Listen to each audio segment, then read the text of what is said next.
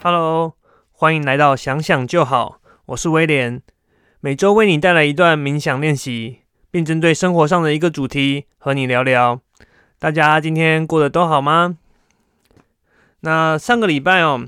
呃，我们谈到就是由生产而来的疼痛，那我们这个礼拜来聊聊死亡。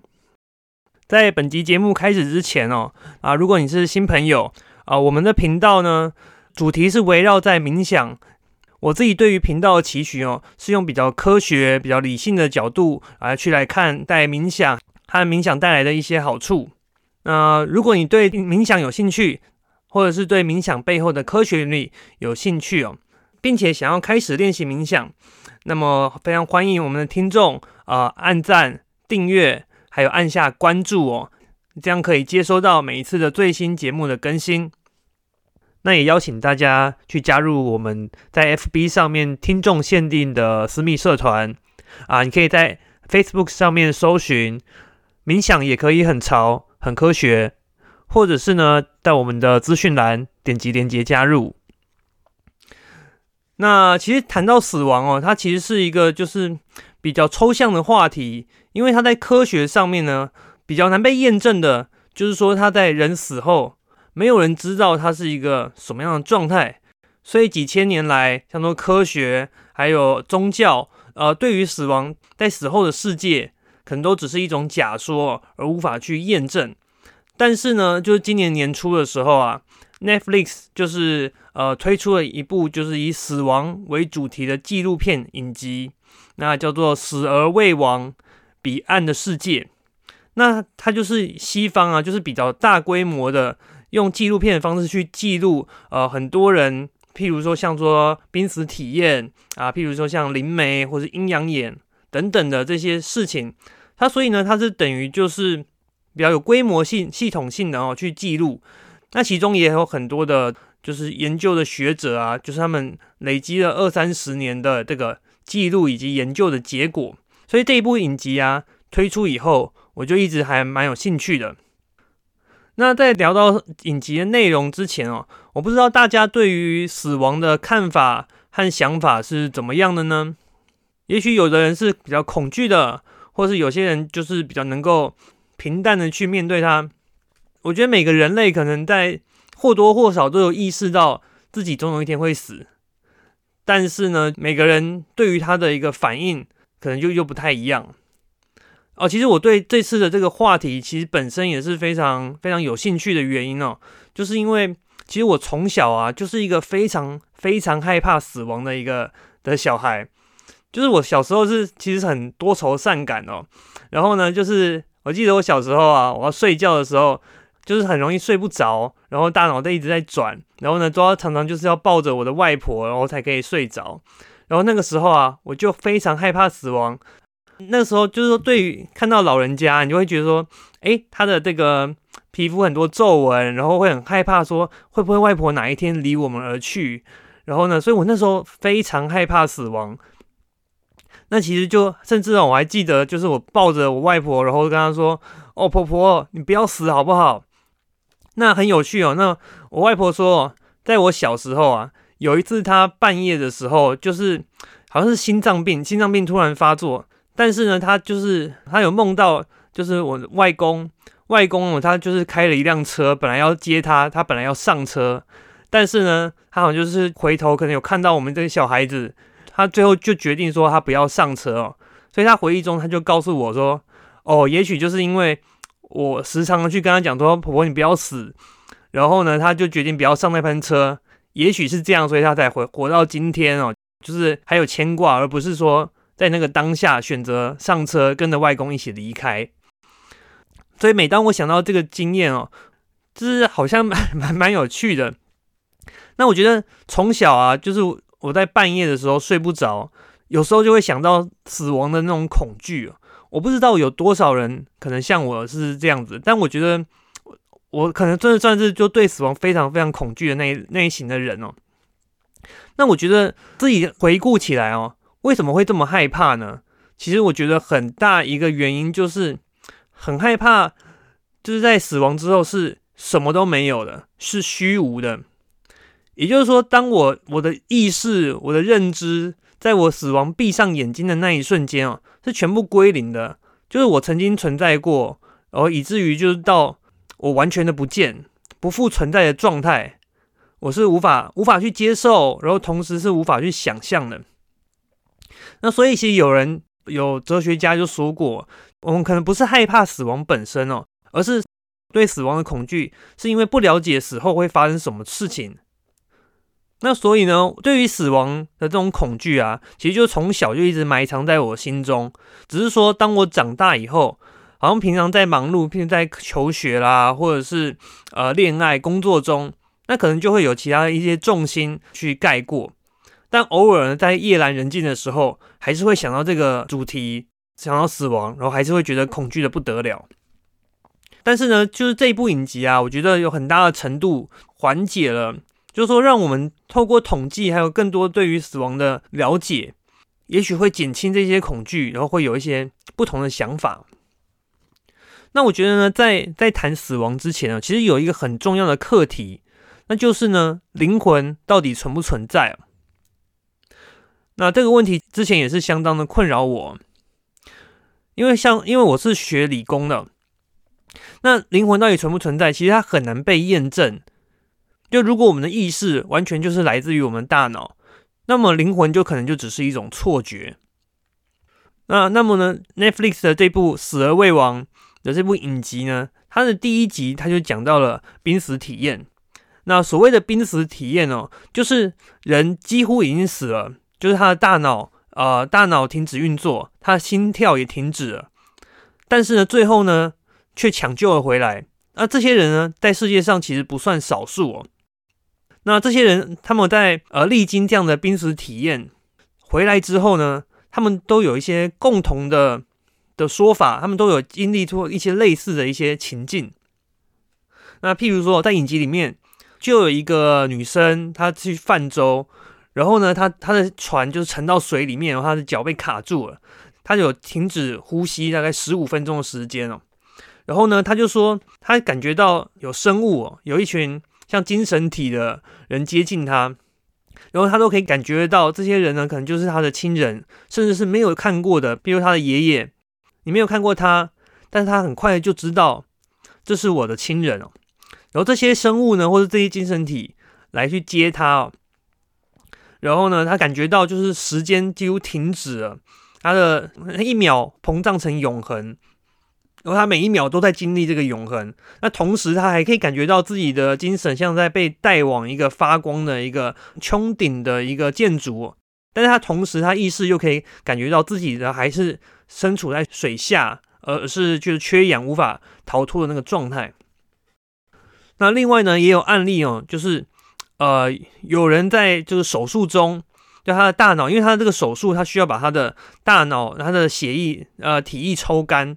所以呢，他在手术中啊，他大脑是完全停止了，也就是说，像仪器能够测量到的脑波，还有他脑活动的状态，都完全显示他当时就是脑死的状态。那这样的一个手术呢，进行了一个小时哦。那如果说人的意识完全就只是靠大脑运作才产生的话，那照理来说，他那个小时里面，他大脑没有运作，也就是没有意识哦。但是神奇的是，他当下他的灵魂和意识呢，却像就是灵魂出窍一样，他可以呢看到整个房间里面医生在对他做什么，所以以至于他在醒来以后呢，他可以告诉医生说：“诶，当时就是你们每一个人，他的手术台上面的护士啊、助理人员，他们长了什么样子，他们拿了什么样的工具来做了什么事情，他都完整的记录下来哦。换句话说。”如果我们传统用唯物主义去看灵魂和肉体这件事，我们会认为说，我们的精神意识哦，完全就是取决于我们的大脑有没有在运作。那我们的是否死亡，就是大脑的运作以及心跳是否停止。但是呢，这些呃这些案例哦，却指出了有可能我们的精神是独立于我们的物质的大脑，而是有独立的精神或灵魂的存在。那在濒死体验的这些案例的同诊之中哦，那美国有研究机构呢，他就大量的在几十年的时间内哦，去把这些所有的像做超自然的呃濒死体验、呃灵媒，然后就是轮回等等的这些案例哦，去收集在一起，那开始去做大量的研究和统计哦。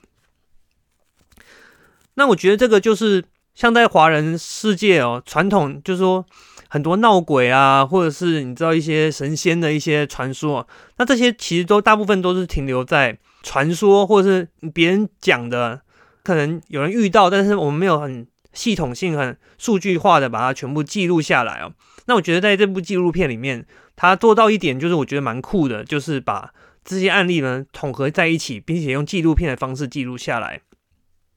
那经过濒死体验的人呢？就是其实呃，全世界的案例真的蛮多的，但是他们能够统计出来，就是有一些共同的现象哦，是发生在这些人的身上。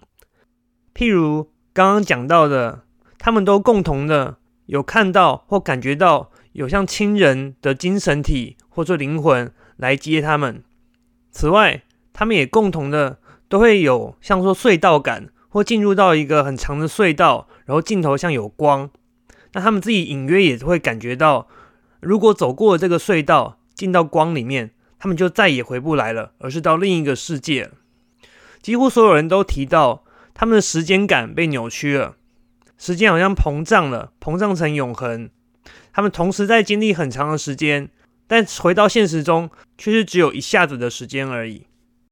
多数人都会体会到一种很包容的、很很温暖的爱的感觉。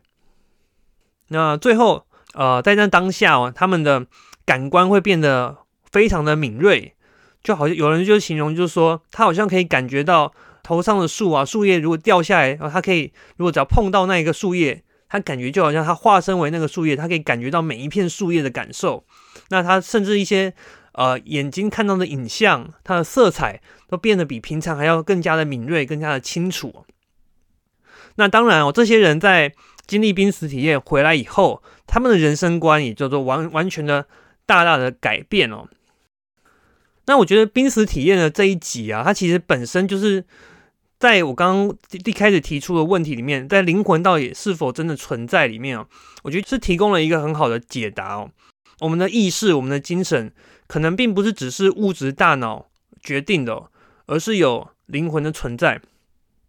那当然，在科学上面哦，也有人指出说，有可能是因为呃生物体哦，在濒死的时候啊，我们的大脑会为了去安抚这种死亡的恐惧感，会分泌大量的多巴胺，才导致说我们这个濒死体验的这种感觉啊。但是这样的说法还是不足以去就是解释一些为什么大家共同都会有呃这些像说亲人啊、隧道感啊等等的这些现象。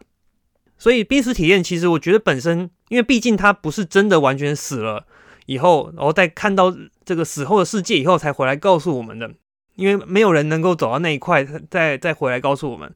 但是我觉得有这么多的案例，呃，足够去说明，就是也许我们死后并不只是就真的就是回归到虚无而什么都没有了。那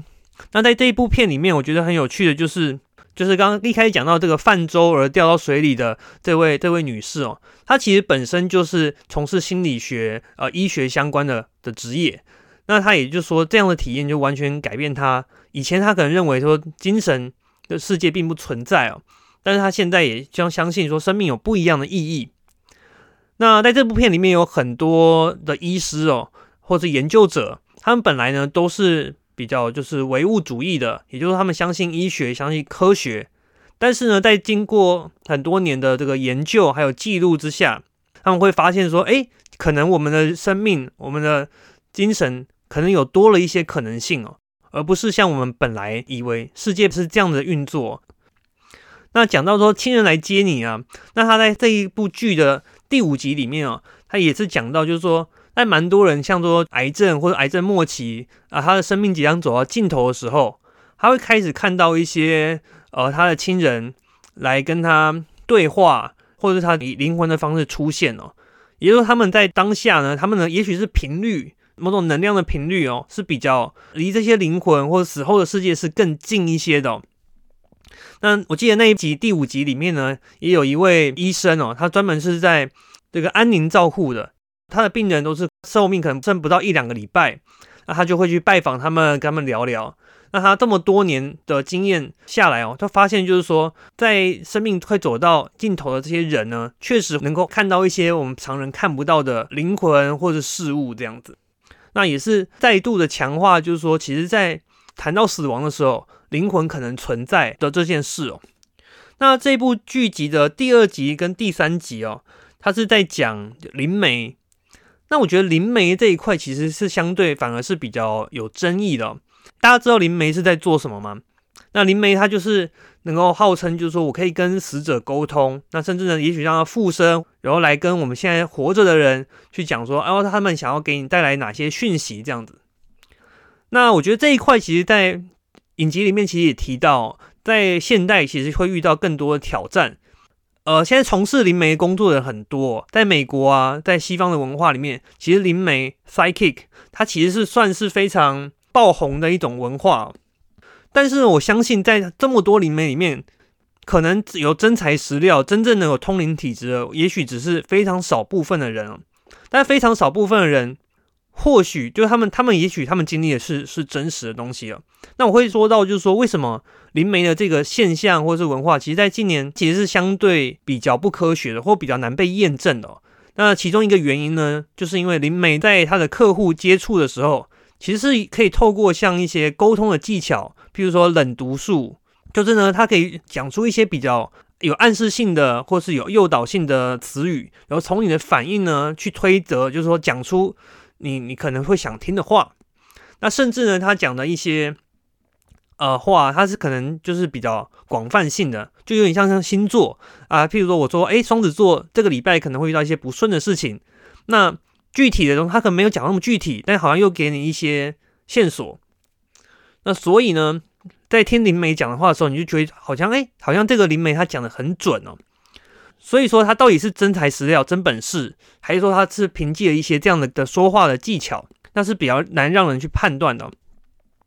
那当然哦，里面在剧中里面也看到一些真的很厉害的灵媒，他讲的东西是很具体，而且只有当事人才知道曾经发生过的事情哦。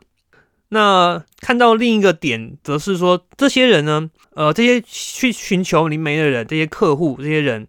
他们都是希望说，也许能够从跟死者沟通，去得到一些慰藉哦。那如果从这个角度来看，灵媒也许，也许他有达到他们本来希望的目的。那我觉得还有剧中里面一个比较有趣的，就是哦，呃，从剧里面我会发现说，哦，原来灵媒不只是一种，就是你只是单纯的通灵。然后呢，它也有一种灵媒，它是物理灵媒。那这种灵媒，它就是它能够把灵体的东西转换成真实的物体哦，就是有点像呃从鼻子流出或者一些就是稠状的一些物质。那那个那个在第二集、第三集里面呢，有记录这样的一些降临的仪式。那我觉得呃就是蛮有趣的，因为以前真的是不知道，所以它这个这部剧情就把灵媒就分成了这几种哦，啊心理的灵媒。呃，物理灵媒，然后还有一种就是催眠式的灵媒等等。对，不过我对灵媒这这这整部剧，对于灵媒这两集，就是像我讲了，就是我自己兴趣没那么高，因为呢，它本身就是真的是存在一些一些比较难验证的东西。而且刚刚讲到，除了冷读术之外呢，那现在因为我们有像多 Facebook 或者是很多的社交工具，那其实蛮多资料啊。那他也许就不是真的是当事人自己才知道，而是很多资料其实是在网络上找得到的。那譬如说，假如这个灵媒跟跟他说：“哦，你的先生，你过世的先生很想跟你说，他很怀念那一部绿色的车子。”那你可能一开始会想到：“哇，他讲的真的很准，他怎么知道我有绿色的车？”结果你再一回神，你发现说：“哦，原来我自己个人在脸书上面的公开的档案，其实都查得到有有这样的资讯哦。”然后你就会存一个疑问，就是说啊，这件事是真有其事呢，还是只是说这个灵媒他事前对我做过身家调查？那最后呢，到这部影集的最后一集哦，则是讲到了轮回。那轮回它则是去记录他们呃有一个机构，然后有一位研究者，他是专门去找就是这种有前世记忆的的小朋友的前世记忆的人哦。那其实你会也可以看到有非常多的例子，就发现说，大部分有号称自己有前世记忆的这些状况哦，大部分会出现在小朋友呃三岁四岁左右，而且看起来呢，它并不是假的，并不是他们虚虚构出来的，因为这些小朋友他们讲出来的都是非常具体的。啊，包含就是说，可能他前世的叫什么名字啊？呃，他的妈妈，他他们他住的地方是什么状况？他的爸爸妈妈长什么样子？叫什么名字？那甚至有一些案例，他去调查这些小朋友讲的这些人是否真有歧视哦，很多都得到了验证，是真的找到这些人，而且他们叙述的状况就跟他们讲的是呃分毫不差的。那其中其中有一个我觉得很有趣的，就是有一个小男孩啊。他他就是说，他会想起自己的前世呢，是一个就是二战中的一个战斗机的驾驶员，然后结果他就还他就常常在小时候三四岁的时候呢，就跟他爸妈说，我他就想起他的飞机失事哦，然后在困在里面，然后死亡的整个过程。那最后呢，他们的爸妈也找到了这个飞机，那是当时隶属的小队，还有他的之前的同队上面的的飞行的队员。所以，其实，在讲到轮回这件事情，就是还蛮多、蛮多案例哦，去显示说，哎，好像真有歧视哦。那我，我就之前就常常开玩笑跟我老婆说，哎，我现在女儿三四岁啦，赶快问她有没有想起一些这个前世的记忆这样子。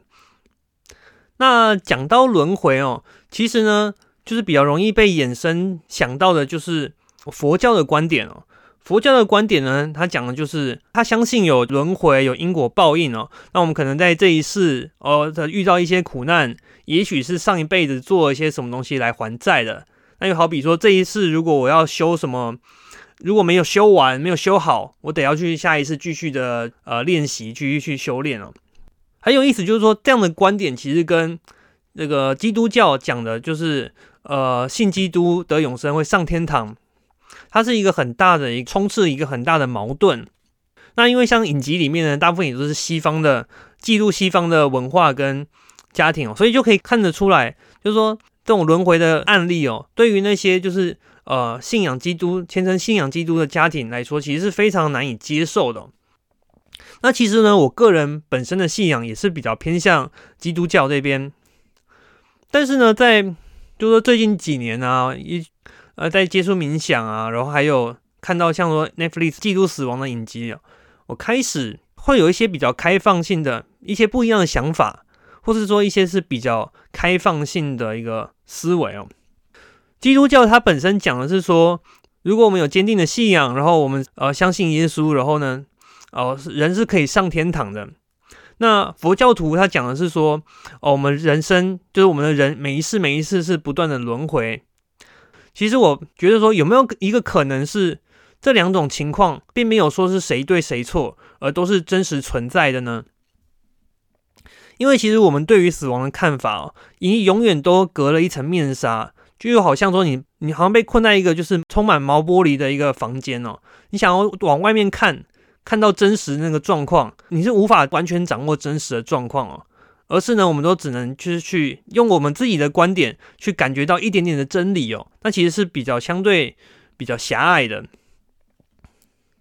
就说在不同的宗教之间，呃，生命的意义跟死亡后的世界到底是怎么样的呢？我自己有一个很大的体悟哦。我觉得呢，我们的生命还有我们死后的世界哦，这全部呢，它就很像一场铅球比赛。你有看过铅球吗？因为铅球很重哦，所以你要把球呢放到你的接近你的肩膀的位置，然后用推的把它推出去。男生当过兵哦，丢过手榴弹的，大概就知道那是什么样的一个感觉。那你可以想象自己呢，有一天突然醒来的时候，就发现自己，哎，你不知道为什么自己就是在一个运动场上面啊。那你可以看得到，就是说，哎，附近的很多人，他们都在丢铅球。然后呢，这时候教练就叫你说，哎，换你了，换你了，赶快上场哦，换轮到你了。然后你你你就走到场上，然后看着手上自己的球，你这时候你可能会觉得说，哎，我我是来做什么的？你发现说大家都很认真的在丢这个球，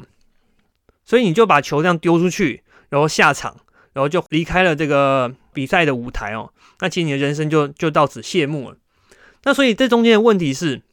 其实你你站到场上的时候，你的比赛真的是铅球吗？怎么样去评分你这场比赛中的得分呢？还是什么样会定义你赢了呢？你是丢的越远越好，就像说大部分人看到的，对于比赛的定义，你看到附近的人都在丢这个球，大部分人也就觉得理所当然，我就是丢的越远就越高分。但真的是这样的吗？会不会你走到场上，其实呢有人在为你打的分数是你丢球的这个姿势漂不漂亮呢？还是说你丢出去的角度有没有对符合哪一个角度才是获胜的呢？这些我们都不知道。甚至有没有可能你站到场上以后，其实这个球它根本不是铅球啊，它也许是保龄球，是要用滚的。那或者是呢，它是棒球可以丢出去哦，用直球决胜负的。这些我们都不知道。就好像我们对于人生的目的，大部分人都想追求金钱，都想追求成功。但有没有一些别的可能？就是当大家都在追求这些的时候，怎么样才可以让我们的人生更有意义，然后有得到更多分数呢？